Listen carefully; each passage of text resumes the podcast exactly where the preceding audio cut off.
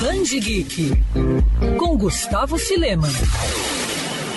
Stan Lee. Só de ouvir esse nome você já lembra de personagens criados por ele, como Quarteto Fantástico, Homem-Aranha, Vingadores e Pantera Negra. Uma das mentes responsáveis pela origem do universo Marvel como conhecemos atualmente, o roteirista nos deixou em novembro de 2018, aos 95 anos. Porém, até hoje, não é difícil perceber como o legado de Stan continua forte e presente. Prova disso é um truque de luz, obra póstuma do quadrinista que chegou ao Brasil pela editora Record. A aventura criada ao lado de Kate Rosenfield, Luke Lieberman e Ryan Silbert é uma viagem pelo universo da ficção científica e traz a história do jovem youtuber Cameron Eckerson, que é atingido por um raio e se vê dotado de cibercinesia, a habilidade de manipular computadores com a mente. É a partir desse evento que toda a vida de Cameron muda para valer, quando ele se vê envolvido em uma série de eventos ligados ao lado mais sombrio da internet e também da vida real. O livro é ambientado no universo Alianças de Stan Lee e pode ser considerado um verdadeiro presente de Lee aos seus fãs, já que traz tudo de melhor da imaginação da mente criativa por trás do universo Marvel.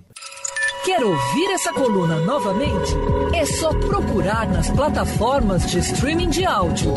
Conheça mais dos podcasts da Band News FM Rio.